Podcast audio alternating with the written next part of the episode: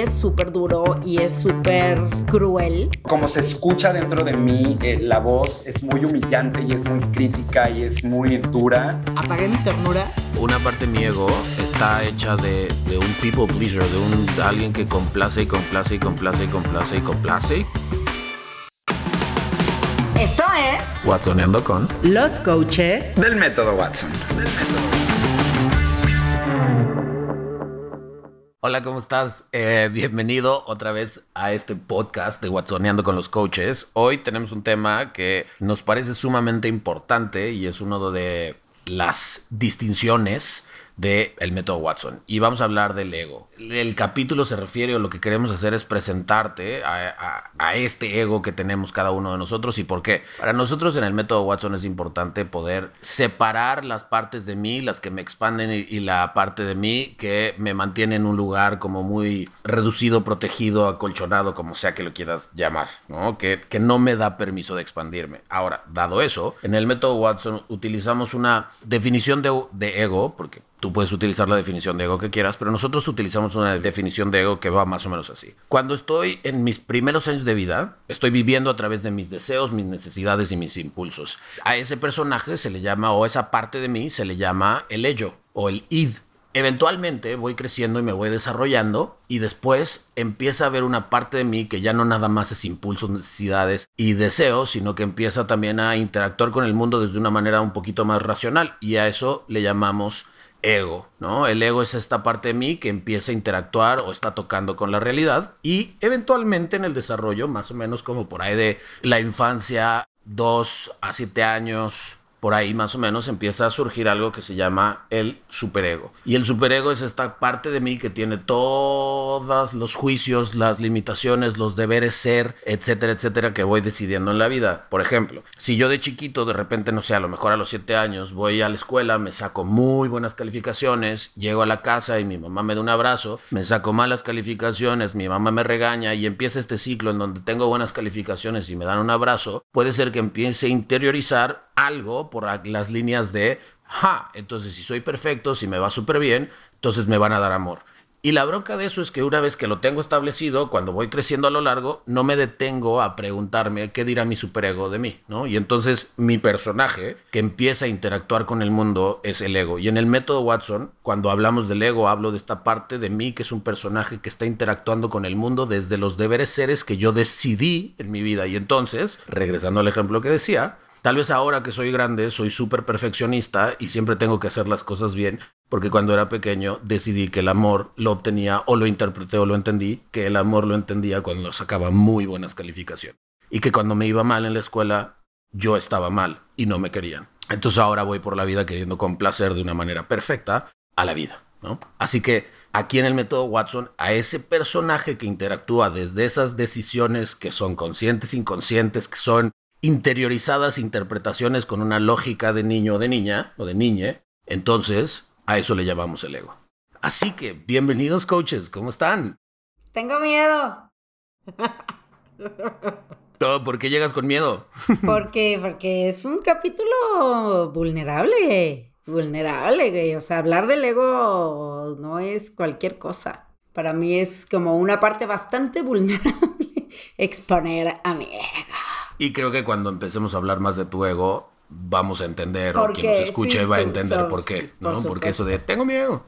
Muy bien, bienvenida. Ustedes, coaches, Gabo, Ana, ¿cómo están? Yo llego emocionado por la conversación, llego siempre aprendiendo de ti. A mí el tema del ego es un tema que creo que cuando lo aprendí, lo aprendí de una manera muy extraña. El concepto de ego que yo aprendí a los 18 años y tal, lo entendí de otra manera. Y ahora que estoy entendiendo mucho más este concepto del ego aprendido desde la teoría psicoanalítica y desde Freud y desde, ¿no? Como entendiendo realmente cómo se forma la teoría de nuestra personalidad, de repente todavía en mi mente hay momentos donde lo entiendo clarísimo y hay momentos donde de repente digo, ¿qué? ¿Cómo fue? A ver, espérense, porque se me hace un tema súper complejo, o sea, es un tema complejísimo, ¿no? Y entender que esta parte de nosotros es un mecanismo de defensa está cabrón. Entonces, eh, vengo emocionado por compartir nuestros egos, que yo he hablado mucho de mis egos. Pero creo que eso que tocas ahorita de la teoría y cómo lo entendiste, así es importante también aclarar a quien nos escucha que hay muchas definiciones de ego. O sea, hay una definición de ego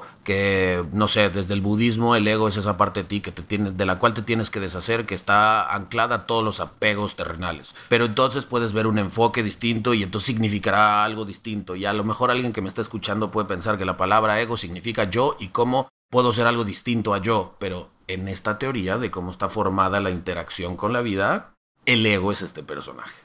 Tan tan. Para que no piensen que estamos diciendo la meritita neta, sino es una interpretación que usamos para trabajar hacia un lugar a donde nos lleva a expandirnos. Y sobre todo quiero, quiero agregar una cosa porque creo que es importante decirlo. Creo que dentro del viaje de desinternalizar la emoción de la vergüenza, poder conocer el personaje que tuvimos que diseñar como una manera de adaptarnos ante el mundo para poder obtener estos deseos, estas necesidades, estos impulsos que teníamos para poderlas cumplir, a veces nos convertimos en este personaje que no somos y muchas veces empezamos a sentirnos no suficientes y parte de nosotros, mucho de este personaje se crea por sentir que no soy suficiente de otra manera y que este personaje es el que me va a dar la suficiencia. Entonces, creo que también es importante porque justo cuando estás desinternalizando la vergüenza o cuando estás haciendo este trabajo de desinternalizarla, hay un momento donde hay que voltear a ver justamente el personaje que diseñé a medida de no sentirme suficiente o valioso o valiosa o valiose como soy. ¿Me explico? Un poquito ahí.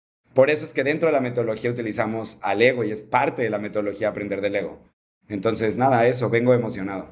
Gracias, Gabo. Bienvenido. Y Ana Michelena, ¿cómo estás tú?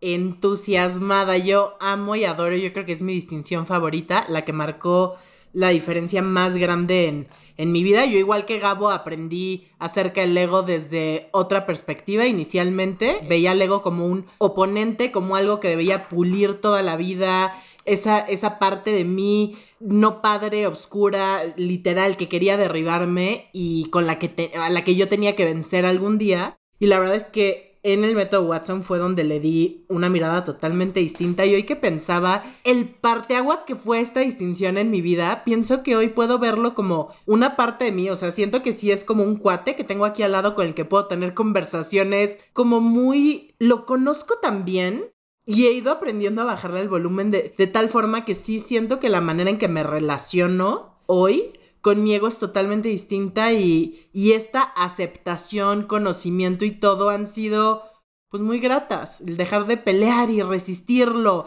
Y entonces ahora poder platicar a ver qué está pasando. Yo les quiero platicar. A mí me emociona mucho mi historia con el ego y para mí ha sido, si alguna distinción o aprendizaje ha sido un parteaguas grande en mi vida, ha sido el conocer a mi ego y disociarlo y, y eso. Estoy muy entusiasmada. Amo.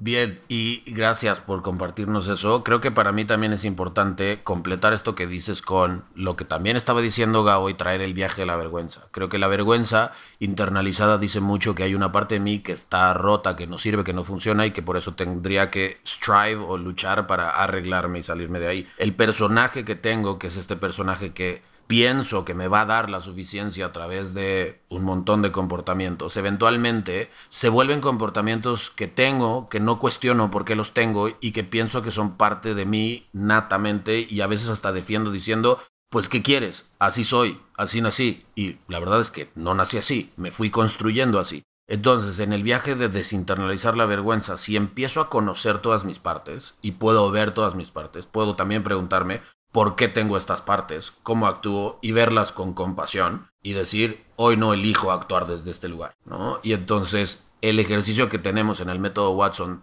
como decía Ana Michelena, de disasociarme, es poder voltear a ver a mi ego por completo en, en muchas facetas que a veces son bastante invisibles para mí porque estoy en mi habitualidad, en lo que estoy haciendo todos los días. Y entonces al separarme un poquito, poderle ver y hasta poderle poner un personaje, está lo más, porque entonces ahora sí me puedo conocer desde ese lugar en donde puedo decir, ah, este comportamiento es de esta parte de mí, no necesariamente de la parte auténtica de mí o la parte que quiere expandirse o la parte que quiere conectar profundamente.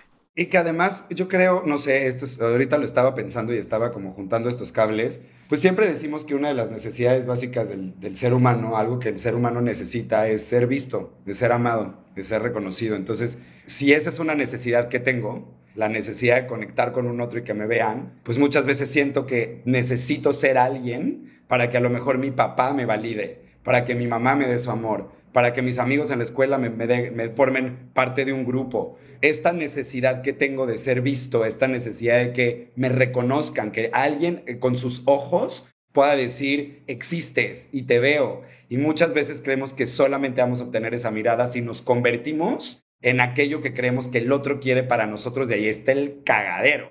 Yo distinto a Ana, que entiendo desde qué lugar lo dice, yo no veo a mi ego como mi cuate, justo el haber aprendido, porque mucho tiempo yo aprendí que el ego era mi enemigo, o sea, ese fue el pedo, yo aprendí que el ego era el enemigo, al que tenía que deshacer, el ego es todo lo que me limita, todo lo que está mal, todo lo que me hace para atrás, todo, el ego es la parte que detiene lo más hermoso de mí, siempre me peleé con el ego, y creo que cuando dejé la guerra, y lo que hice fue entender que este personaje no es algo o estas partes de mí que a veces quiero deshacerme de ellas, que yo a veces noto que no son mi autenticidad, en vez de pelearme con ellas y querer deshacerlas, porque yo creo que mucha gente inicia terapia o un proceso porque lo que quiere es deshacerse de las partes de su ego, muchas veces. Como me quiero deshacer de esta parte de mí que es horrible y me quiero deshacer de esta otra parte de mí que es espantosa, en vez de mirar que a lo mejor esta parte de ti nació para cuidarte de algo. Y entonces empezar a mirar que en vez de pelearte con esa parte de ti que es horrible y que lastima a todo el mundo, más bien entender que esa parte de ti, si no está chida, ¿sí? No vamos a decir, no lo vamos a romantizar, pero esa parte de ti tiene un propósito. Y si la miras con compasión con tu historia, esa parte de ti deja de ser un automático. Y entonces tienes un poder de elección cuando la revisas. Ahí sí quisiera renombrar. O sea, tal vez lo expresé como amigo y sí, estoy de acuerdo. No es mi cuate, pero eh, ya no lo veo como este pleito. Lo puedo ver como algo neutral que puedo voltear a ver y tener una conversación, pero tienes toda la razón. Volver a decir esa frase, lo puedo sentar al lado como un conocido eh, con el que ya no hay una guerra. Otra teoría distinta a la teoría de Freud, ¿no? Y psicoanalítica, hay una teoría que es la teoría de John Bradshaw. Y John Bradshaw dice lo siguiente: cuando siento, when I feel shame, ¿no? Cuando siento la vergüenza y la siento de tal manera en que la internalizo, genero un personaje público que está shameful, que está avergonzado. Y todos los comportamientos que hace son comportamientos que cree que está haciendo para detener o para ya no volver a sentir vergüenza. Pero el problema es que nace desde un personaje que esconde vergüenza. He's shamed. Y entonces desde ahí todo lo que trato de hacer no se siente tan auténtico porque lo único que estoy haciendo es tapando esa vergüenza. Y John Bradshaw dice que eventualmente un trabajo que puedes empezar a hacer es tratar de encontrar tu personaje público que vivas sin vergüenza. Esa es otra teoría. Ana Luisa, te noto que queriendo decir cosas, así que cuéntame. Fíjate que, no sé, yo, yo he interpretado al ego de diferentes maneras, pero siento que yo nunca lo vi como, mm, como algo terrible, a lo mejor ese es el problema. Pero este, una cosa que, que no sé qué opinan, siento que el ego, uno de, de sus trabajos, es la supervivencia. Cuando yo empecé a hilar esos puntos de la supervivencia, siento que, que no lo vi con este harshness o con esta dureza, porque dije, ah, mira, qué, qué chiquitillo mío. Lo que quiere es mi supervivencia. No es la mejor manera, evidentemente, ¿no? O sea, hay otras maneras, pero pude, eh, cuando yo entendí eso, pude mirarlo con compasión y también, eh, sobre todo eh, después de- del, del ejercicio del método Watson, pude mirarme a mí con compasión y sin tanto juicio por esto que se detonaba desde mi ego. Gracias por decirnos eso también y creo que ya para empezar a presentar nuestros egos, ¿no? Y eh, que, que los conozcamos, quiero cerrar con que para nosotros en el método Watson es muy importante conocer esta parte de mí que es el personaje que está shamed y que actúa desde esa premisa para poder, como dice Ana Luisa, poderme voltear a ver con compasión, no nada más ver a mi ego, sino también verme a mí, tener el poder de elección desde dónde voy a tomar las decisiones y hacia dónde voy a ir. Así que pues nada, habiendo dicho eso, pues ¿Quién me quiere contar de su ego? Gao. Adelante. Bueno, pues yo creo que para poderles hablar de esta parte de mi ego, porque como bien estábamos hablando, creemos que el ego está conformado por varias partes, no nada más por una sola parte de nosotros. Y entonces justo con el ejercicio de disociar al ego, a lo largo de todo este trabajo, de todos estos años que he estado haciendo el trabajo, he descubierto diferentes partes de mí que componen a mi ego o diferentes personajes que salen en momentos muy específicos, ¿no? Y el que quiero hablarles ahorita es del primero que descubrí. Y y este ego, o esta parte de mi ego, eh, se llama Meneses. Entonces, para poderte contar un poquito de la historia de por qué se llama Meneses y esta parte de mi ego, pues te tengo que contar mi vida, un poquito de ella. Entonces, a ver, cuando yo crecí, cuando yo nací, yo nací en una casa, la neta, súper amorosa. Mis papás son dos seres humanos extraordinariamente hermosos que siempre se han preocupado por mi hermana y por mí, que siempre han dado lo mejor que han podido con lo que han tenido, unos papás ejemplares, pero también había una parte que no estaba tan chida, que fue la siguiente. Cuando mi mamá, vamos a empezar por ahí, mi mamá, hoy en día la relación que tengo con mi mamá es espectacular, es hermosa, pero cuando yo iba creciendo no siempre fue así. Mi mamá es una mujer que por su historia, por su observador, por la manera en la que ella vivió, a mi parecer, mi mamá fue una, una mamá muy controladora muy sobreprotectora, muy perfeccionista. O sea, mi mamá vivía todo el santo día en gritos. Todo el día gritaba, todo el tiempo, de todo. Se desesperaba de lo que fuera y entonces había gritos y gritos y gritos y gritos yo me acuerdo que yo tenía mucha frustración porque el que se llevaba más gritos en la casa era yo. Y hoy entiendo, y honestamente hoy entiendo que eso fue debido al ADHD. Hoy nos morimos de la risa mi mamá y yo, y, lo hablamos con mi papá también, como de, de haber sabido que este güey tenía trastorno déficit de atención hiperactividad, muy probablemente todos estos gritos y todas estas cosas no hubieran aparecido de esa manera porque mi mamá se desesperaba cabrón conmigo, pero se desesperaba un chingo y todo lo tenía que hacer perfecto y todo lo que tenía que ser bien y todo tenía que ser como tenía que ser. Mi mamá es una mujer que siempre es muy recta, es muy puntual. Si mi mamá te dice que va a hacer algo, eso hace. Mi mamá tiene una palabra que la cumple. Si te dice que te va a castigar, te va a castigar. Si te dice que va a llegar a las 5 de la tarde, no llega a las 4.55, no llega a las 5, no llega a las 5 de la tarde. Mi mamá, todo tiene que estar como muy en el deber ser, lo que está bien y lo que está mal. Mi hermana, yo tengo una hermana que es más grande, que también hoy tengo una relación muy bonita con ella, pero no siempre fue así, tampoco. Mi hermana, yo creo que fue desde muy chiquito que yo empecé a sentir como un rechazo de parte de mi hermana. Entonces había como un rechazo muy grande, mi hermana me buleaba un chingo, mi hermana se reía mucho de mí, mi hermana era como muy humillante con muchas cosas, mi hermana se reía con cosas como, ah, ah marica, ah, eres un teto, ah", todo el tiempo así, todo el tiempo, ya no llores, que no seas una nena, ay no sé qué, ay Gabriel, quítate, vete de mi cuarto, no quiero que estés aquí, o sea, no, no entres, Gabriel, y me cerraba la puerta, ¿no? Y entonces no había nada de mí que le agradara a nadie de mi familia. Y, encima de eso, mi papá, mi papá nunca me gritó. Mi papá la cosa más amorosa del mundo. Mi papá lo más tierno del mundo. Mi papá es el papá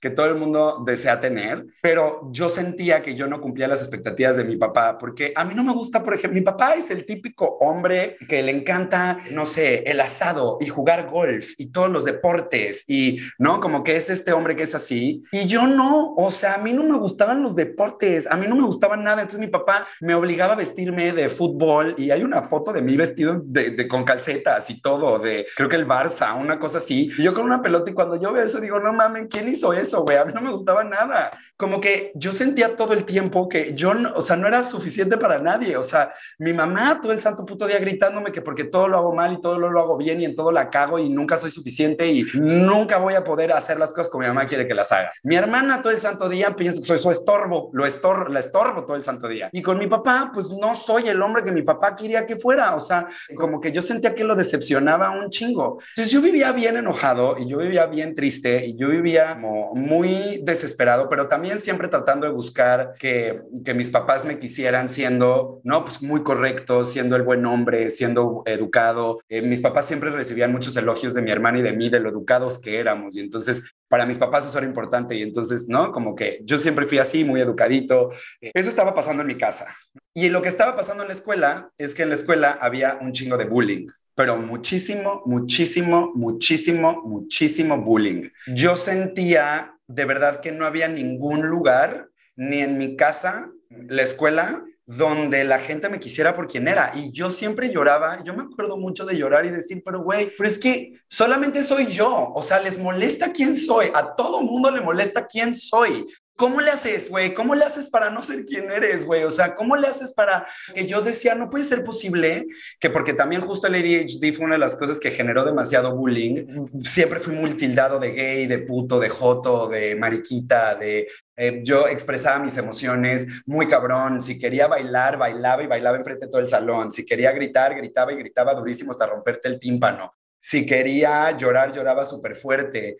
Y como que siento que esta parte emocional, como que yo no manejaba, hacía mucho que me molestaran mucho por eso. Yo nunca me supe defender, nunca, jamás. Yo no sabía defenderme, yo no sabía cómo era golpear a alguien. Me decía todo el mundo como, defiéndete, mi, papá me decía, defiéndete. Y yo decía, pues que no sé, que yo no quiero golpear a nadie, me da miedo los golpes, no quiero golpear. ¿Por qué los tenemos que golpear? Yo no hice nada, solo quiero que me dejen de chingar. O sea, es lo único que quiero, que me dejen de chingar. Y creo que muy pronto la, primera parte de mi ego que empiezo a ver que se empieza a formar es que yo creo que yo me empecé a convertir en alguien que a mí me, me, hubiera gustado que fueran conmigo. O sea, yo siento que yo llamaba mucho la atención porque sentía que necesitaba que alguien me viera y que vieran lo que estaba pasando. Yo quería que alguien se acercara y me preguntara cómo estás. Yo quería que alguien se acercara y me dijera qué te está pasando y yo poderles decir todo lo que me estaba pasando, que me acababan de encerrar en el baño y me acababan de tirar todo mi loncha en la cabeza, que me acababan de amarrar en un poste, que me acababan de bajar los pantalones, que me acababan de chingar todos, ¿no? Como que yo quería que alguien se diera cuenta que yo le estaba pasando muy mal. Mi primer pensamiento suicida fue a los siete años o a los seis años, una cosa así. Yo creo que una parte que empecé a construir de mí fue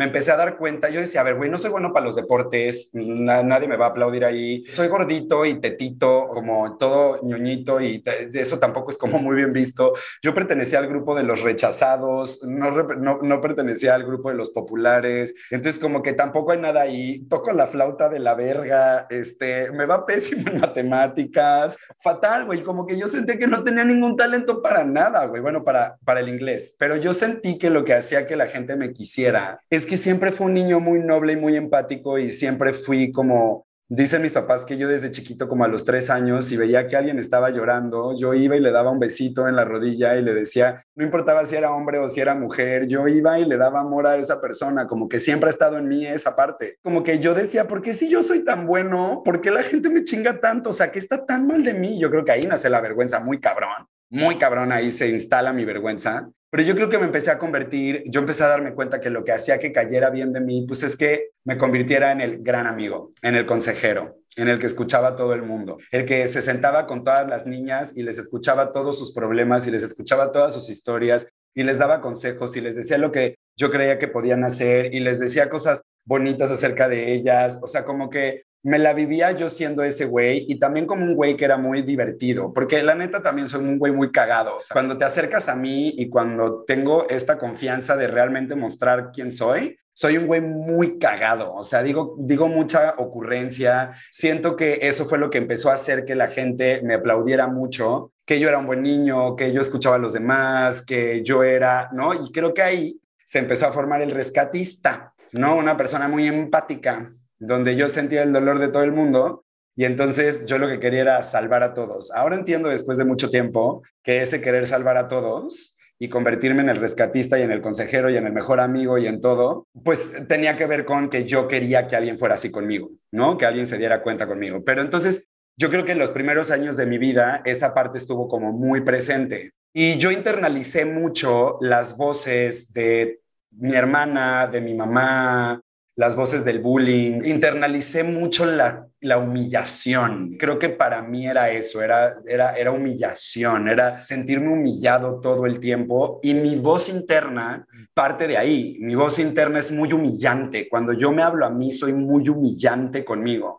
Y la razón por la cual mi ego se llama Meneses es justamente porque no fue hasta tercero de secundaria que un día me acuerdo perfecto que no podía dormir, me habían bulleado un chingo, me seguían jodiendo, yo ya no podía más con esto. Yo sentía que todo el mundo me tenía lástima y me cagaba que me tuvieran lástima, me cagaba que la gente se acercara a mí por el pobrecito, como que ya estaba hasta la madre de, de eso. Y entonces fue hasta tercero de secundaria que una noche después del bullying ya como que me decidí y al día siguiente en la mañana a las 6 de la mañana llegué, me acuerdo perfecto, al salón primero C, yo estaba, no, primero A creo que era, y no, tercero A o tercero C, ya no me acuerdo, pero olvídenlo, ya no me acuerdo qué era, si tercero A, tercero B, no me acuerdo qué era, pero me acuerdo perfecto que era un salón que estaba escondido en una cuevita y ahí estaba Meneses. Y Meneses era uno de todos los bullies, o sea, había muchos, o sea, no fue el único bully que tuve, tuve un chingo de bullies, pero a ese güey le reventé la madre, bueno, me la reventó la, la verdad.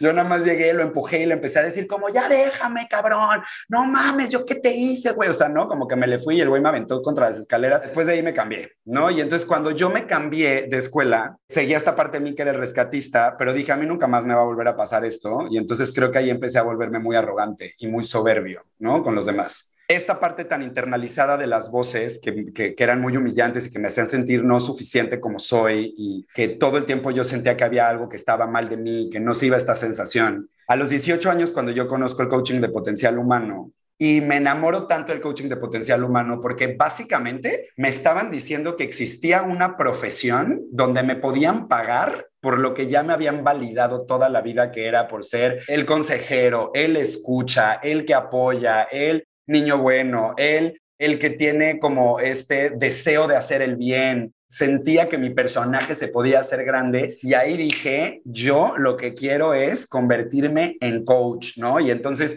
empecé a tener un chingo de talento, empecé a recibir un chingo de feedback sobre el talento que como que yo sentía que tenía para los entrenamientos. Yo entraba a los cursos de potencial humano y no mames lo que era para mí escuchar las historias de la gente y hacerles preguntas y ayudarlos a gritar y a sanar y a decirle todo lo que no le habían dicho a la gente. O sea, para mí era el Edén, güey. O sea, para mí estar en un lugar donde yo podía ayudar a otros seres humanos a ser mejores era el Edén, cabrón. O sea, lo máximo en esta pinche vida. Y entonces yo quería convertirme en eso, ¿no? Yo quería llegar a ser coach, pero en, los, en, el coaching de potencial humano, mi experiencia fue que para que los coaches me validaran, para que los coaches que ellos, los coaches que se dedican a estos entrenamientos me vieran como una posibilidad, pues básicamente tuve que contestarme la siguiente pregunta, ¿en quién quiere que me convierta yo ellos? Para que me dejen ser coach. Yo creo que toda mi, corazón, mis ganas de ayudar al otro, mi empatía, mi, mi, conexión, yo tenía mucha madera para eso, pero yo sentía que me hacía falta que ellos vieran más de mí. Y entonces yo lo que empecé a sentir es que si yo me convierto en alguien perfecto, si yo de verdad me convierto en alguien que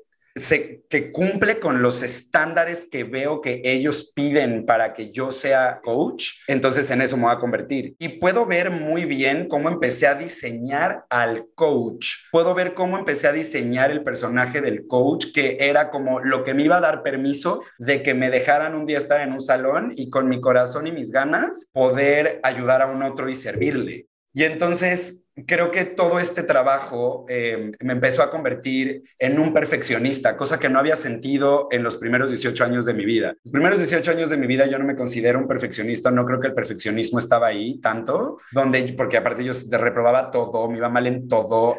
No, no, no, yo era el típico güey que cuánto potencial tiene, pero miren qué desperdiciado lo tiene porque o sea, yo era ese típico güey. Y cuando por primera vez encontré que yo tenía un talento, cuando por primera vez yo sentí que donde estaba lo quien era yo era no solamente reconocido, sino hasta un poco necesitado, en, me refiero a la empresa, pues le di. Y entonces creo que el personaje que se empezó a desarrollar fue un personaje muy arrogante, muy soberbio, muy tener razón, un personaje donde no podía haber ningún error, yo no me puedo equivocar, eh, necesito hacer las cosas perfectas. Para que los coaches me validen, ellos tienen que ver que soy perfecto para ellos, que tengo todas las competencias que se necesitan para que ellos me vean. Entonces prácticamente diseñé y me convertí, evidentemente un poco, evidentemente mi esencia está ahí, mi corazón está ahí, mi luz está ahí, pero me convertí en ese personaje. Entonces, Meneses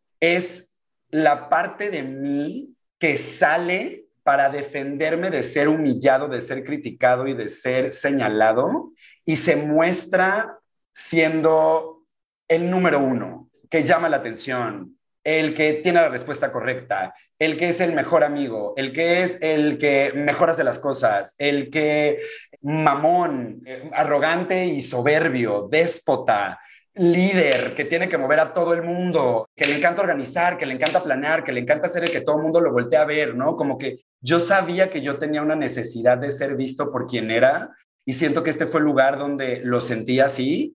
Y evidentemente em, eso lo hacía para protegerme, ¿no? Y, y yo me acuerdo que yo sí tenía un pensamiento de me tengo que convertir en el más chingón para que todo el mundo vea que sí soy suficiente y que sí valgo. Ese es mi ego. Como se escucha dentro de mí, eh, la voz es muy humillante y es muy crítica y es muy dura y es la que me exige que necesito ser perfecto para que los demás me aprueben y me validen. Y creo que también no solamente eso, sino que esta es la manera en la que me protejo de que no me vayas a humillar, de que no me vayas a lastimar y que no me vuelva a pasar el infierno que fue que la gente me juzgara tanto sin conocerme y sin saber quién era y ese infierno tan fuerte. Entonces, pues nada, eso es básicamente mi ego. Bienvenido, Meneses. Bienvenido, Meneses.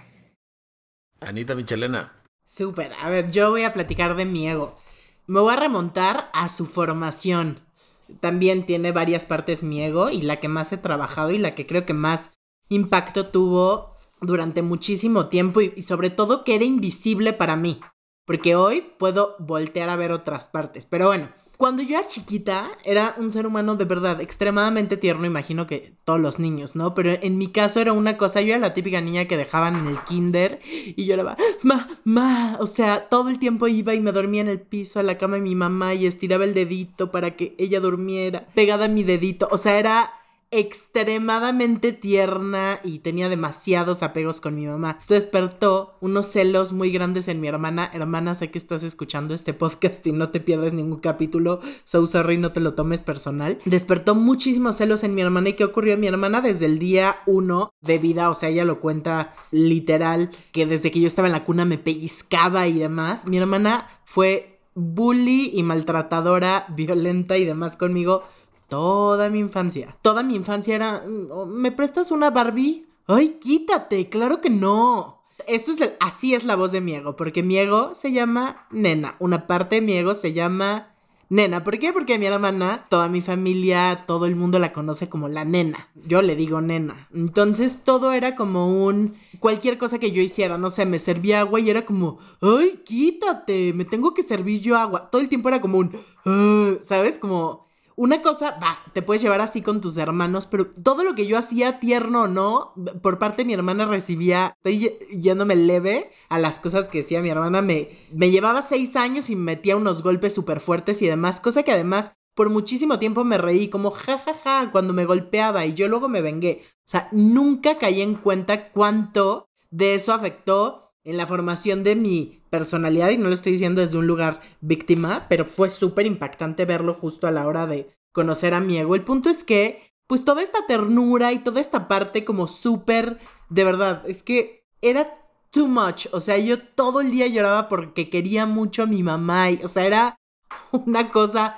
muy grande y de verdad, por parte de mi hermana, de mis tías, de mis primas, era como, ya cállate, deja a tu mamá, déjala en paz, ¿sabes? Y golpes, además venía con golpes por parte de mi hermana muchas veces de, ah, eh, mi mamá se iba a la calle, no sé, y decía, ah, ok, ¿quieres tener una razón para llorar por tu mamá? Pues te la voy a dar. ¡Pum! Y me pegaba, y ¡pum! Y me volvía a pegar. Y yo lloraba y no la acusaba. El punto es que todo esto, en mi adolescencia, fue como un, basta basta nomás, o sea, no me vas a aplastar y me convertí en una chavita no aplastante lo que le sigue. O sea, no solo con mi hermana, con mi mamá, con la gente en general. Yo entendí una cosa como, el mensaje que yo entendí fue, ser tierno está mal, yo me tengo que defender, a mí nadie me puede seguir pegando, aplastando, humillando y demás. Porque pues de chiquita igual, o sea, en la escuela pues era too much, tanta ternura, too much, no sé qué. Entonces, me acuerdo que en primaria igual, o sea, era tan tierna y tan tan needy, o sea que de verdad, pues sí, o sea, recibí cartita de amiguitas de ya no quiero ser tu amiga o cosas así, ¿no? Entonces yo dije, ¿qué? Ni hablar,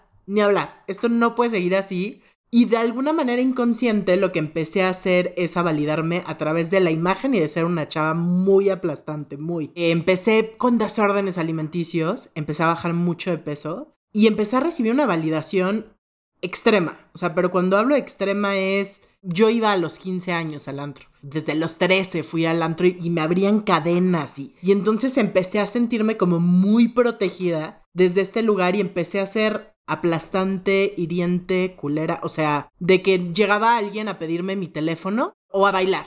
¿Te quieres bailar conmigo? Y yo volteaba y era como, ¡ay, qué iluso! O sea, cosas como... Y entonces mis amigas se morían de risa y la gente se moría de risa. Y yo empecé a decir, esto gusta. El ser esta mujer tan jajaja ja, ja, y yo puedo y la direccional y ¿quién quiere que me invite, que nos invite hoy la mesa y volteaba? ¿Y quién quieren que me invite a salir? O sea, una cosa muy heavy en, en aplaste, en yo puedo y demás. Súper desconectada de mis emociones. Claro, como lo dice Gabo, tenía momentos como todo, ¿no? No es que estaba en ese personaje todo el tiempo, pero yo veía que eso era súper atractivo para muchísima gente. Entonces, ¿qué empecé a hacer? Más de eso y más de eso y más de eso. Entonces, apagué mi ternura, mi casa, la manera en que yo me mostraba. No sé, si mi mamá me trataba de regañar o algo y yo, ¿quién te crees? No me regañes. Era altanera, era todo esto y lo platicaba y de verdad recibía tanto aplauso que lo que entendí que la gente valoraba más en mí era como mi, mi direccionalidad, mi altanería. Mucho tiempo mostré esta parte de mí. No, claro, no es siempre y no es todo el tiempo. Pero literal, la voz de mi hermana, o sea, ese, ay, porque no siempre se detona el ego, pero por ejemplo, si yo sentía amenaza de que alguien me corrigiera algo en el salón, yo volteaba desde un lugar súper aplastante y era como, ¿y a ti quién te pidió tu opinión? O sea, y todo el mundo como, wow, y, y era como, me llevaba con, o sea, con chavitas que tenían muchísimos excesos y éramos como, nos gustaba llamar demasiado la atención, fumábamos desde muy chavitas, nos volábamos las clases, éramos súper, o sea, desafiábamos demasiado. El tema es que empecé, bueno, con mi hermana ni les digo las palizas que le metí de regreso en la vida, o sea, le tiré libreros, le jalé el pelo, le arranqué pelo, pero más allá de eso, todo esto, o sea, cuando yo lo contaba de verdad recibía tanto aplauso que interpreté como la parte tierna de mí es súper aplastante, o sea, es súper buleable, no es interesante, pero esta mujer sí. Y me empecé a relacionar así para conseguir trabajos, o sea, como desde un lugar súper, yo soy súper segura, y todas me las sé, pero lo que había por debajo de todo eso eran un montón de desórdenes alimenticios. Empecé a fumar y a tomar muy chiquita, o sea, yo tenía adicción al cigarro desde los 14 años. O sea, me acuerdo que a los 15 me operaron de apendicitis y yo ya tenía esa adicción. Y todo era como por verme súper ruda. El punto es que eh, me relacionaba así con mis parejas, este, ¿sabes? Era como una guerra, como un... Me la vivía en defensa. O sea, como literal yo le llamo a tener una chancla en la mano, como antes de que me hagas, si yo siento la mínima intención de que me quieres aplastar, engañar, hacer menos o lo que sea, yo te voy a dar cuatro zapatazos. Yo siempre voy a ganar. Si tú me haces una, yo te voy a hacer 18. Vivía con los puñitos a la defensiva hasta que con el tiempo, y claro, hablo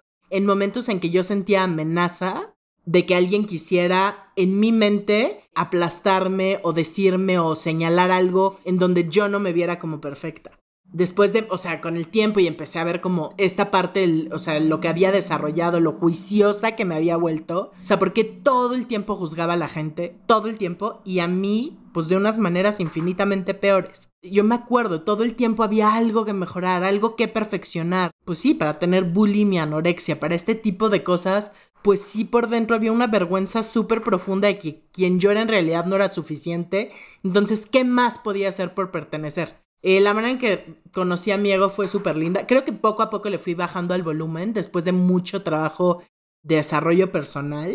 Pero el parteaguas más grande y más cañón fue justo haciendo la parte 2 de aquel momento Choose Light yo me acuerdo cuando yo, yo entré a todos estos entrenamientos y todo es más, Verbe estuvo en mi primer entrenamiento de potencial humano, me decían que era un tanque, una roca porque no me quebraba, o sea, conectan con partes súper profundas de mi historia y yo no lloraba. Y yo no lloraba, todo el mundo conectado con su historia y yo como un qué oso que me vea la gente llorar, o sea, qué oso con esta dinámica, yo no lo voy a hacer, Verbe levanta la manita. Sí, es que quiero decir, creo que para mí cuando, cuando yo utilicé contigo la palabra tanque, hoy puedo ver y decir qué arrogante de mi parte utilizar esa palabra. Pero la utilicé desde un lugar en el que el, el, resumen de todo lo que estás diciendo. Sentía que ibas aplastando. No era porque no te rompieras, no era porque no lloraras, no era porque. Era como porque parecía que ibas empujando algo, así como un panzer, ¿no? Un, un, un tanque alemán. Literal, o sea, literal, yo me acuerdo todo el mundo muy conectado con sus historias y yo como un, me acuerdo cómo volteé a ver a la gente, qué oso, yo no voy a hacer esa dinámica así, yo no voy a hacer esto, o sea, es más, el segundo nivel donde todavía estuvo Gabo y fui un poquito más vulnerable y entrona y desde un lugar muy direccional, yo me acuerdo que así hacían ciertas dinámicas y yo decía, qué oso, yo no voy a hacer eso. o sea, era, cerraba los ojos y era como, no, no, mi imagen, todo el tiempo cuidando la imagen poco a poco empecé a descubrir ciertas cosas, empecé a trabajar en la vulnerabilidad, pero e, es que es un ejercicio brillante, yo se los juro, más allá de hacer la promo, me hago muy bien, es que es un ejercicio hermoso. En cierto momento, cuando empiezo a ver qué cosas lo detonan, cuando le empiezo a poner un nombre, conecto con mi historia de niña y me doy cuenta de toda la violencia que viví, porque aparte yo decía, yo tuve una infancia increíble, o sea, mis papás me querían cabrón, no me faltó nada. Yo tuve una infancia perfecta. No me relacionaba nunca con ningún trauma en la niñez, al contrario. Y creo que era parte de mi imagen. El punto es cuando identifiqué por qué me hablaba tan violento, por qué mi forma de hablarme era tan violenta. Y hubo un momento, me acuerdo muy bien, que identifiqué de dónde venía y fue como, madres, esta es la voz de mi hermana. Y mi hermana sabe que yo tuve una llamada con ella. Inclusive después para validar todo esto fue como, tras, tras, ¿en quién me convertí? Fue yo no sé cuántos días lloré. O sea, todo lo que no lloré por muchísimos años. Lloré y lloré y lloré a mares. Identifiqué que sí me había dolido un montón y que sí había, sí había construido todo esto para protegerme de tanto maltrato, lit, o sea, literal. No solo con ella, o sea, de X, o sea, no, no lo quiero, a veces todavía me siento que platicarlo es hacerme la víctima, ahorita me quiero regresar a decir no, no, pero bueno, el punto es que gracias a este nivel de profundidad y sanación pude conectar con mi ternura mil. Creo que ahorita recibo un montón de feedback de que soy muy tierna, de que cuido un montón. Antes no, me acuerdo que incluso hacíamos ejercicios en potencial humano y me decían, tú no, alguien que tenga energía maternal. ¿Sabes? Como, pues tú eres muy direccional, eres como la, ¡pum!, la agresiva, la tal, la que daba unos feedbacks, pero como toro, Gabo al Salamano. También es que, es que es verdad, o sea, como que esta parte de tu historia, el haberte convertido en esta mujer tan dura, tan, las palabras les voy a decir como culera, perra, este, agresiva, superjuiciosa ¿Te defendía en algún momento? De, ¿Te defendió de tu hermana? ¿Te protegió de que nadie nunca te volviera a humillar? ¿De que nadie te volviera a hacer lo mismo? Pero en algún momento, ¿dónde lo llevaste? No voy a revelar tus historias porque no lo voy a hacer. Pero yo sí conozco hasta dónde, hasta dónde tu ego ha llegado y yo sí he dicho, trácatelas trácatelas. O sea, qué cosa tan más agresiva, humillante y culera, güey. ¿Qué pedo? Sí, no, no, mal. O sea, ahorita lo platicas y de verdad me siento. No me enorgullezco. O sea, me da muchísima vergüenza, culpa. No conocía una mejor manera. Pero a mí alguien me hacía A y yo hacía J. Me da muchísima culpa y vergüenza esa parte de mi historia. Hoy entiendo que no sabía hacer algo mejor, pero tras. O sea, tras sí perdónenme exparejas, perdónenme familia, o sea, no, no hay forma. Qué impresión. Fue tan sanador, o sea, sí quiero decir que esta parte de mi historia me emociona mucho porque lloré, no sé explicar cuántos días lloré. El decir, tras, me desconecté mi ternura, me desconecté mis emociones. Ahorita les cuento y me dan ganas de llorar otra vez, porque incluso puedo decir, los primeros años de vida de mi hija estuve, no con ella, porque la verdad es que con ella, o sea, por supuesto tuvo un impacto, ¿no? En su vida, pero tal vez con ella por el amor infinito y demás no, no era así, pero estaba tan desconectada mi ternura, o sea, les juro que ha sido tan bonito poder volver a conectar con mi humanidad, con aceptar imperfecciones, o sea, el juicio hacia las personas ha bajado un montón porque hoy acepto partes de mí que nunca hubiera podido aceptar. Ahora creo que tengo un feedback constantemente de, ay, qué tierna eres, y ay, cómo cuidas, y ay, Ana Michelena, me siento cuidada en tu espacio. Wow, o sea,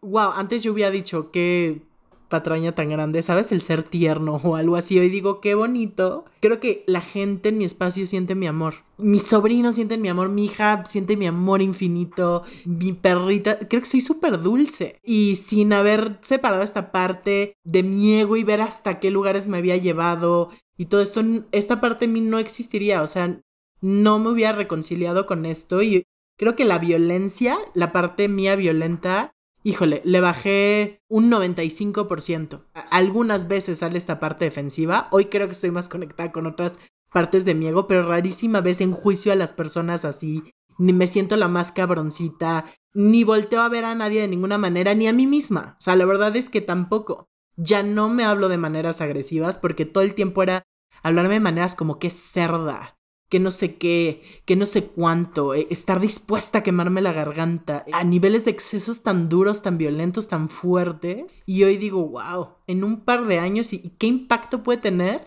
Una distinción trabajar a esa profundidad. Yo digo, wow. Antes, híjole, es que yo me acuerdo pleitos que he tenido con mi hermana o en algún momento cosas que le dije a mi cuñado. No, de verdad, o sea, no, no estoy orgullosa del ser humano que fui, pero sí estoy muy orgullosa del impacto que ha tenido esta distinción y, y hoy el estar conectada con mi corazón es hermoso y gracias Chuslight. No, de verdad, o sea, wow, eso es que cuando nena sale a acción, yo te juro que puedo decir, güey, tranquila, ¿qué pasa? ¿Dónde sientes amenaza? Tranquila, no seas aplastante. Y si soy aplastante, pues tener la humildad de verdad de hacer una llamada y decir, perdóname me sentí de esta manera, o sea, creo que conecté con mi humildad, ternura y demás. Pero bueno, esa es una parte de mi ego y me fascina esta historia.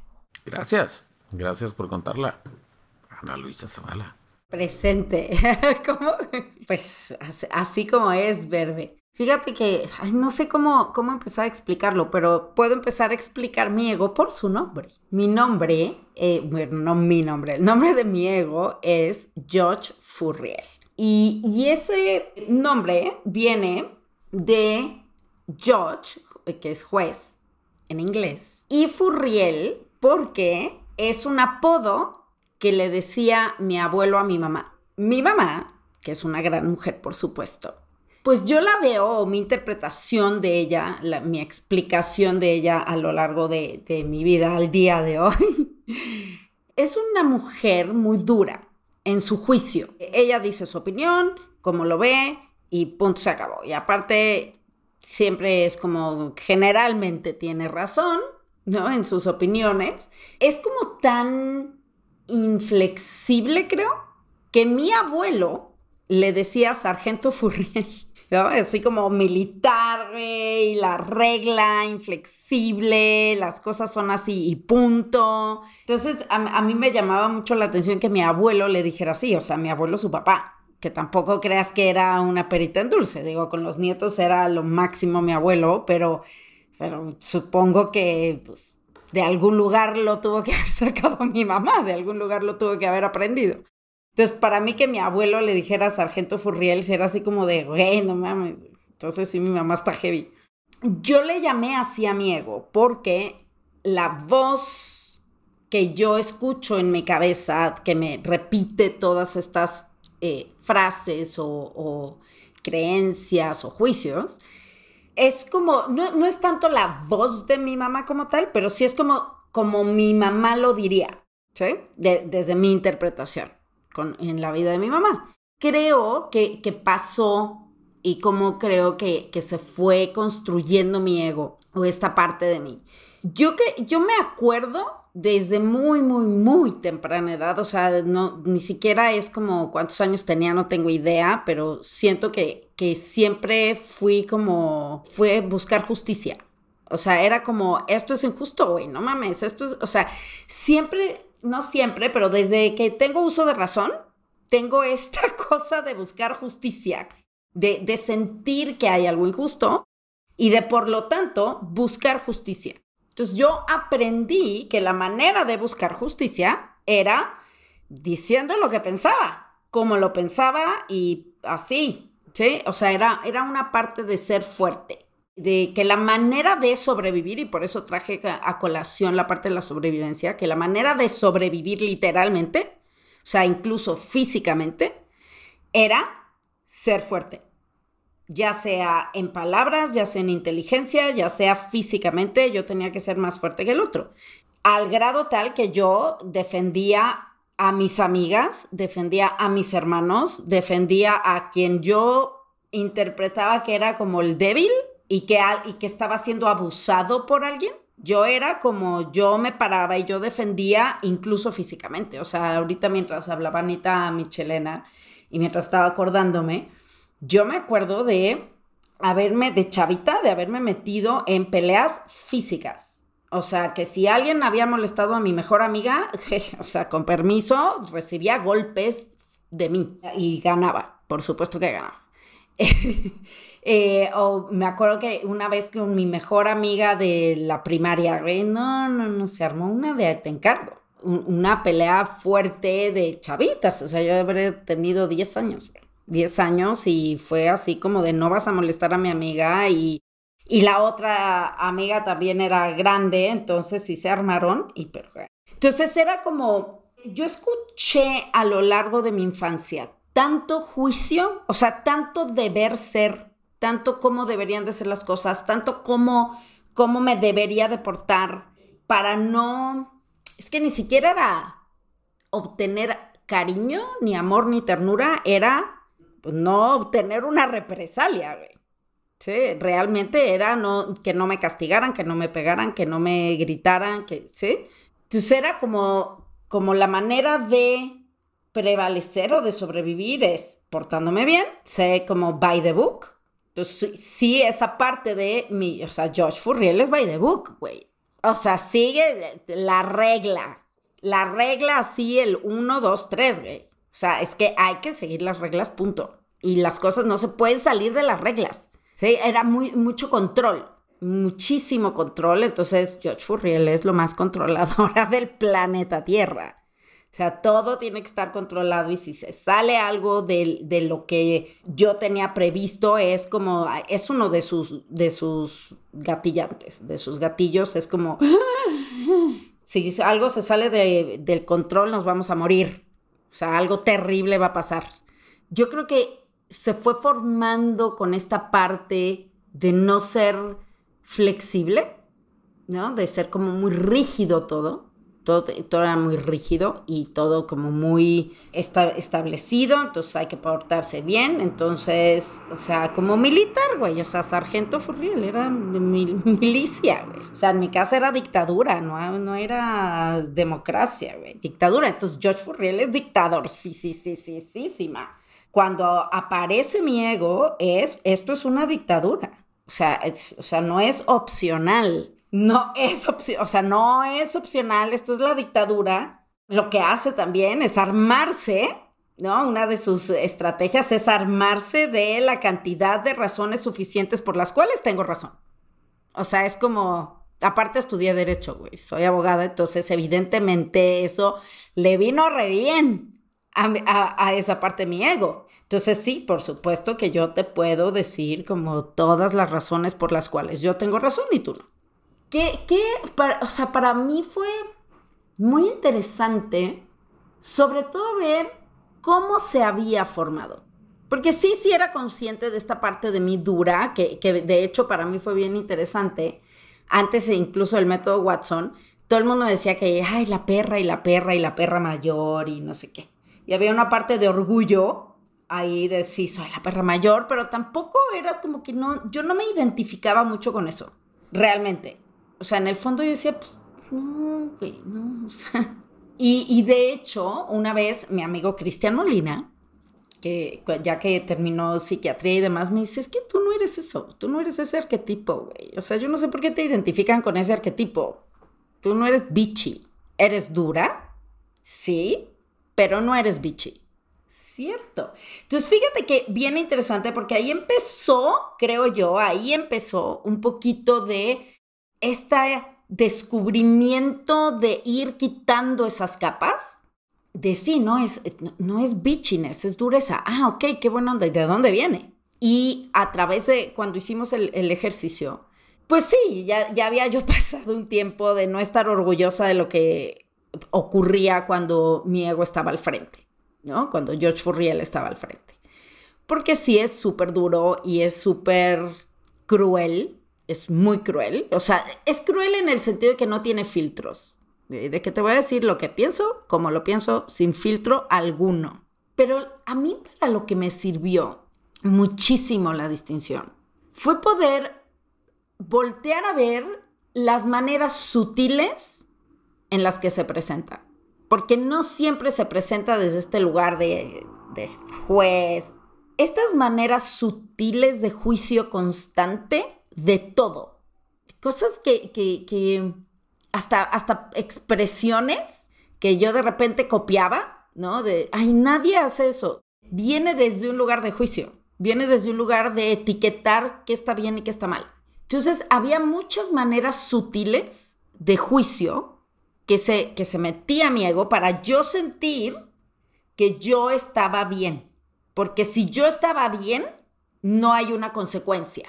Creo que, creo que esa es como la, la parte más profunda de mi ego, ¿no? De por qué está ahí. Si yo estoy, o sea, no es de, no es tanto de obtener la aprobación, es más desde un lugar de si yo estoy bien y estoy haciendo las cosas bien, no va a haber una consecuencia catastrófica. E, e, es como una supervivencia, o sea, es como muy primal, muy primario. Esa parte de mi ego es súper primario, porque se gatilla para mi, mi, mi eh, supervivencia, sobrevivencia, incluso física. Tengo que estar bien todo el tiempo y tengo que hacer las cosas bien todo el tiempo. Entonces soy la mejor alumna y, voy a ser la mejor coach y voy a ser la mejor abogada y voy a ser la mejor pareja. Entonces, si no estoy siendo la mejor, se supergatilla horrible. Y lo que va a tender a hacer mi ego es a que el otro esté mal para que yo esté bien. Entonces, criticar o juzgar al otro para yo estar bien. Y evidentemente hay una cantidad de juicio interno gigantesca. Entonces es súper cansado. Una de las cosas que yo me di cuenta cuando, cuando hice el ejercicio es que una de las consecuencias o precios o lo que, yo, Ana Luisa, he pagado es un cansancio extremo. Es un cansancio de, de, de estar juzgándome todo el tiempo. Todo el tiempo de todo de, sí, sí, sí, no, sí. Entonces es, es como muy cansado. De, eso me di yo cuenta y dije, ay, güey, sí, qué cansado. Y poder entender y ser compasiva conmigo y con los demás. Para eso me sirvió muchísimo, muchísimo cuando, cuando yo logré hacer esta separación y entender y dije, ah, mira, así se presenta y por eso viene. Entonces, porque antes lo que tendía a hacer era juzgarme porque se presentaba. Entonces, pues era más de lo mismo. Entonces, poder, poder hacer esta separación, lo que me trajo a mí fue como si te metieras un jacuzzi, güey. Fue la imagen que se, fue la imagen que se me vino a la mente, como si me metiera un jacuzzi así de, ah, calmada.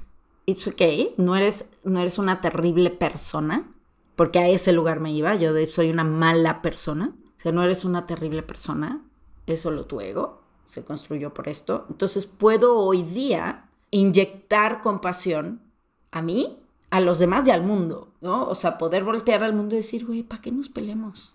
Todo puede... o sea, hay una razón por la cual cada quien hace lo que hace y, podemos trabajar en mejorar esa parte y, explorar y, y, crecer sin, sin este juicio duro. No digo que ya se fue, para mí, o sea, mi interpretación es que pues el ego va a estar ahí siempre porque siempre me va a querer proteger. Entonces simplemente me ha servido mucho, para mí, para mí sí es como un aliado, un aliado que me avisa, un aliado que me avisa que, que hay algo que está ocurriendo, que yo siento que es una amenaza.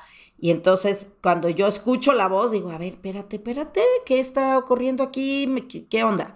Y entonces me da la oportunidad de crecer, de ir profundo y crecer y, y e ir darme cuenta. Para mí yo creo que el ego es mutante, siempre va a, encontrar formas, o sea, ya, ya lo dominé, o sea, ya me di cuenta y entonces va a encontrar otra manera sutil de, de presentarse. Entonces es como divertido para mí hoy día. Hoy día para mí es divertido poder encontrar y decir, ah, mira, se está presentando así, se presenta así. Entonces, eso para mí ha sido como muy revelador, sobre todo el nombre, porque eso, eso me hace entender mucho el lugar desde el cual viene. Thank you very much. Muchas gracias por compartir esto. Y pues creo que ya llegamos al tiempo, ¿no? A la hora. Faltas tú, ¿Yo qué? ¿De qué? ¿O qué? Este, creo que, mira, mientras estaban hablando todos ustedes, como que todas ustedes, me, estaba, me estaba, como estaba diciendo, qué parte de mi ego es la que quiero presentar y por qué quisiera presentar, pero creo que lo que más me, me llevo de todo lo que ustedes están diciendo es que para mí el ejercicio del ego o sea, deja tú el ejercicio, sino el poder crear un personaje con los comportamientos de mi ego, poder crear un personaje con los juicios más, los juicios, creencias, eh, estructura de pensamiento que, que más le define a esta parte de mí defensiva y shameful, poderle ver. Entonces ha sido muy, muy útil porque entonces puedo ver los comportamientos, tanto los sutiles como no las tan sutiles, y darme cuenta desde dónde estoy eligiendo, porque estoy eligiendo, y, como tener una herramienta un poquito predictiva de dónde va a terminar esta historia. No, por ejemplo, una parte de mi ego está hecha de, pues, de, un people pleaser, de un alguien que complace y complace y complace y complace y complace y complace y complace una y otra vez. Esa, esa parte de mi ego siempre va a poner las necesidades de otros, incluso cuando sé que no, que, que no, o sea, que no debería de hacerlo porque entonces me voy a quitar algo, me voy a robar algo, o me puedo enfermar, o me puedo de todas maneras lo ¿no? Es siempre me acuerdo que cuando de chavito me subía a un avión, chavito, no sé, a lo mejor los 12, 13 años, las veces que viajé en avión y decían en el avión, primero te pones la mascarilla tú y luego se la pones a alguien más. Yo decía, qué pinche egoísta, ¿por qué harías eso? ¿Por qué no primero se la pones a alguien más y luego a ti? ¿No? Así estaba formado como esa parte de mi people pleaser. Y así está formado y viene desde un lugar de, de pues de querer la aprobación. Creo que para mí fueron muchas cosas las que como para todo mundo, ¿no? Fueron muchas cosas, muchos factores, pero un factor, por ejemplo, para mí fue que yo siempre tuve mucho sobrepeso y entonces me llevaba, me llevaba con los que eran los guapos, los atractivos, los populares de la escuela y pues yo era el gordito. Eh, no me convertí en el gordito buena onda porque no creo que fui tan buena onda, pero sí me convertí en el gordito que hacía lo que ellos, los populares y etcétera, quería para que pues siguiera estando en ese grupito de personas. Cuando estoy ahí es muy evidente para mí, cuando de repente, no sé, de repente estoy en una junta con ustedes y me doy cuenta que es normal para mí ser el que no habla tanto y el que escucha y escucha y escucha y después dice algo, pero luego me doy cuenta que cuando proponen una fecha y yo lo que estoy pensando es, ay, a mí me da igual, a mí no me importa, ustedes decidan, sin decirles a ustedes, me doy cuenta y digo, ay, güey, este es un comportamiento que viene de esa parte de mí, ¿qué quiero yo? Y me puedo detener un poquito a preguntarme qué quiero yo. A veces es demasiado tarde y a veces ya estoy en medio de la obra de teatro a la cual no quería ir y entonces estoy viendo los ojos, los locos Adams en musical y yo quería ir a ver otra cosa y decir, puta, ¿por qué estoy viendo este musical de los locos Adams? Porque una vez vi ese musical por esa justa razón. Eh, esa es una parte de mi, de mi ego. Y tengo otra parte de mi ego que también es muy parecida a la tuya, Ana Luisa, pero se comporta distinto. Es una parte de mi ego que está muy... Mi ego se apellida Garza. Entonces, el apellido Garza yo lo tengo interiorizado y racionalizado y estereotipado por una película que una vez vi mexicana, antigua, de un güey que se llamaba, no sé, de la Garza y Garza y bla, bla, bla, y decía Vivianita, Vivianita. Y entonces yo interioricé que pues ese tipo de personas eran muy by the book, hacían las cosas como se tenían que hacer para lo que se tenían que hacer y tenían que cumplir un propósito. Y entonces también empecé a desarrollar una parte de mí que si yo era un buen amigo, pues tenía que ser el mejor amigo y entonces eso me llevaba a quitarme todo lo que tenía para dárselo a alguien más. Pero entonces si tenía si estaba siendo estudiante, tenía que ser el mejor estudiante y entonces tenía que estar en súper cagado porque hoy en día me la vivo me la vivo diciendo, puta, yo no soy bueno para las matemáticas, ni me gusta, ni nada, y tengo discalculia, y alguna vez un doctor me diagnosticó con discalculia, ya más grande, pero creo que todo eso es una defensa a lo que tenía mi ego, porque cuando estaba en la escuela primaria y en la secundaria, mi ego estaba tan, me dominaba tanto que eh, yo estaba, en la clase había, en la escuela había distintos niveles de matemáticas, y entonces yo estaba en advanced placement, ¿no? Yo estaba con los que sabían muchas mates. Hoy en día no puedo ni decir un número bien, tengo que escribirlo con letra, porque si leo el número no puedo. Creo que eso es una defensa mía contra mi ego. Muchas cositas así era así. Si voy a ser el que, el que aprende a manejar, entonces tengo que aprender a manejar y, y las reglas, cómo se tienen que hacer para hacerlas bien, porque si lo hago bien, entonces eh, viene combinado muchas cosas, viene combinado como así me van a aceptar. Y si lo hago bien, así me van a admirar. Y si me admiran, me van a querer. Y si lo hago bien, entonces no soy un error. Y si no soy un error, nadie me puede Nadie me puede decir, nadie me puede maltratar, nadie me puede tratar horrible porque entonces no soy un error. Y tiene una combinación muy extraña de juicios interiorizados, medio culerines. Pero bueno, el Garza es interesante porque cuando estoy, es, por ejemplo, el Garza es el güey que sabe y se aprendió. Si en el reglamento de tránsito de la Ciudad de México dice o bueno, decía, porque ya lo modificaron, pero en los años 90 el reglamento de tránsito en la Ciudad de México decía que si eras del género femenino y estabas en un alto a las 11 de la noche y no había nadie en ninguno de los cruces, te podías pasar el alto sin que ningún tránsito te multara. Hoy en día ya no, hoy en día lo que ocurre en la Ciudad de México es que a cierta hora se empiezan los, los semáforos, dejan de ponerse secuencialmente como hacen y nomás parpadean en rojo y en amarillo, rojo y amarillo, que eso quiere decir que ahora cualquier persona se puede pasar el alto por precaución. Pero bueno, soy ese güey que sabe esas cosas. ¿Por qué sabría esas cosas? Cuando por lo menos la cultura mexicana no nos hacen un examen de manejo, nadie lo tendría por qué saber porque nunca nos lo hacen. Entonces, o bueno, a lo mejor sí ya lo hacen, porque también ya lo iban a implementar, pero no en todos los estados y no tenemos la cultura, etcétera. Pero soy el güey que sí se lo sabe, ¿no? Este, ahora, yo también sé que hay ciertas conductas que tengo de mi ego que a veces no puedo detener, como todos, y que luego puedo interpretar y sacarles a lo mejor una ventajita. No, no como ya no desde un lugar en donde quiero que me quieran o quiero que me acepten o quiero que dejen de que piense que soy un error, porque ya sé que y esto y esto sí se lo escuché así a Gabo decírmelo y es siempre va a haber alguien que va a pensar en la vida que, que soy un error. A lo mejor porque me equivoqué en algo, a lo mejor yo no personalmente, pero que me equivoqué, que me juzgue de alguien que no sabe tanto, de que siempre va a haber alguien que me va a juzgar de algo, porque cada quien puede tener esa opinión y a lo mejor alguien está escuchando el podcast y dice, Miguel la cagó y la, la, la teoría psicoanalítica y, no, yo no estudié lo que sea. Ya sé que esas mismas conductas, cuando las hago nomás porque a mí me divierte aprender más cosas, pues me las hago porque me divierten más cosas, no por crear una conexión que no va a venir. O sea, nadie me va a querer porque sepa estos datos raros. Pero. pero no creo que sea por esa razón por la que me quieres, ¿no? Se convierte en una, en una cosa que es divertida para mis relaciones, pero ya no es el motivante de tengo que aprender todo esto para que entonces me acepten, me quieran, no me convierta en una molestia. Y, y, y sí, eso. ¿Cómo están, coaches? Ay, muy expuesta. Conmovida adoro conocerlos a profundidad, me gusta un montón. Yo siento que yo estaba escuchando el podcast. sí, yo también. Como que los escuché en sus historias y fue como, wow, qué interesante, claro, y por eso, o sea, como que muy lindo, porque aparte ya las he escuchado, ya me las sabía, pero creo que nunca la escuché una vez de por qué fue así y luego ya no la he escuchado tan, y ahorita como que descubrí partes de ustedes nuevas, como que dije, ay, no mames, ah, por eso. Yes, yes, yes, yes.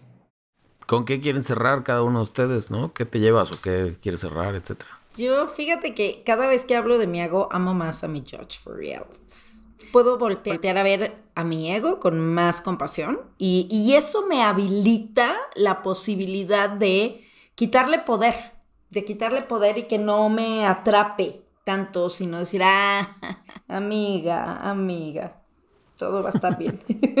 sí, I'm in charge, todo va a estar bien. Entonces eso, eso me gusta mucho cada vez que, que, lo expongo, ¿no? Y, que, y invitar a la gente a que, que lo haga, que nos cuente su ego.